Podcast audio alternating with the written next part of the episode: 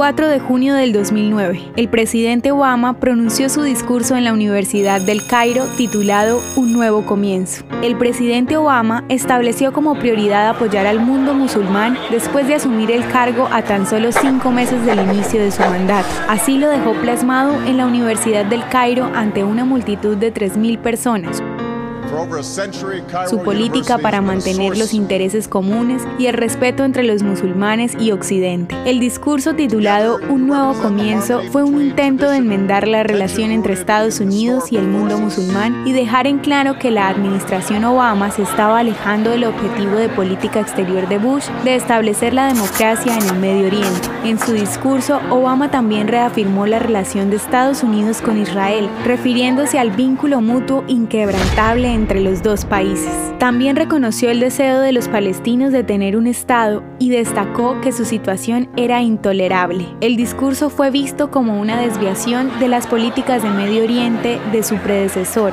y muchos esperaban que su nuevo enfoque traería un cambio positivo en el Medio Oriente, incluido el conflicto palestino-israelí. Su nuevo enfoque, aunque bienvenido, no fue totalmente aceptado ni por el mundo árabe ni por el musulmán. ¿Te gustaría recibir estos audios en tu WhatsApp? Compartimos nuevos episodios todos los días. Suscríbete sin costo alguno ingresando a www.hoyenlahistoriadeisrael.com. Hacerlo es muy fácil. También puedes encontrarnos como arroba hoy en la historia de Israel en Instagram, Facebook, Spotify y otras plataformas digitales. Comparte este audio para que otros conozcan más acerca de Israel. Este proyecto es realizado por Philos Project. El contenido original de hoy en la historia de Israel fue provisto por el Centro para la Educación sobre Israel.